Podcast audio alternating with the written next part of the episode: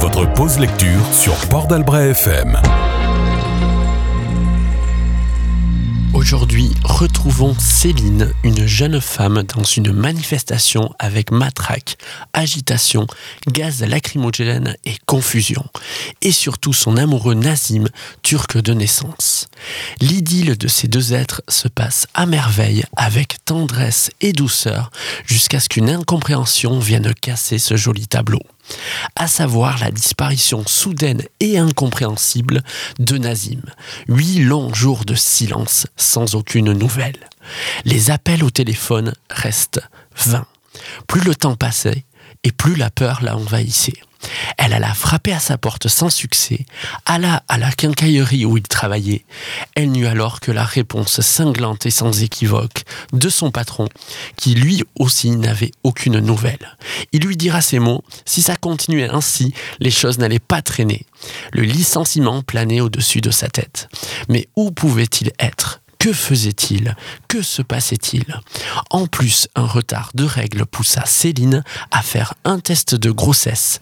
Paniquée, bouleversée, heureuse, en rire et en pleurs, seule dans sa chambre, elle eut la confirmation de ce qu'elle sentait infiniment et intimement depuis quelques jours, une nouvelle vie imprévue venait la bousculer en se nichant au creux de son ventre, et Nazim, qui ne réapparaissait pas.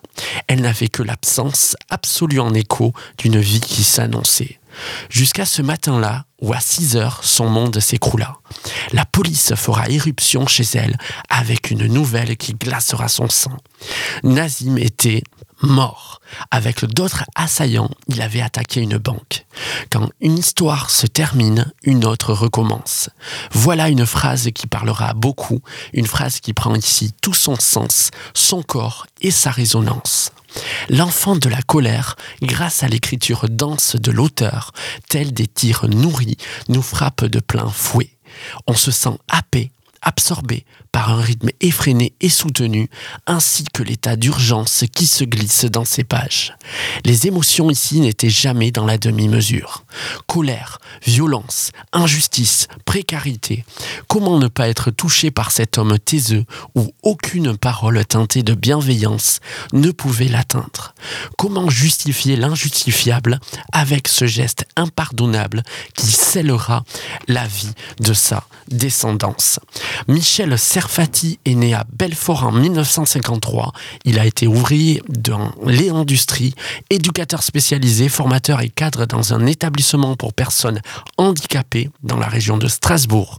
Il est l'auteur de Finir la guerre, lauréat du festival du premier roman de Chambéry en 2016. Marque-Page, votre pause lecture sur Port d'Albret FM.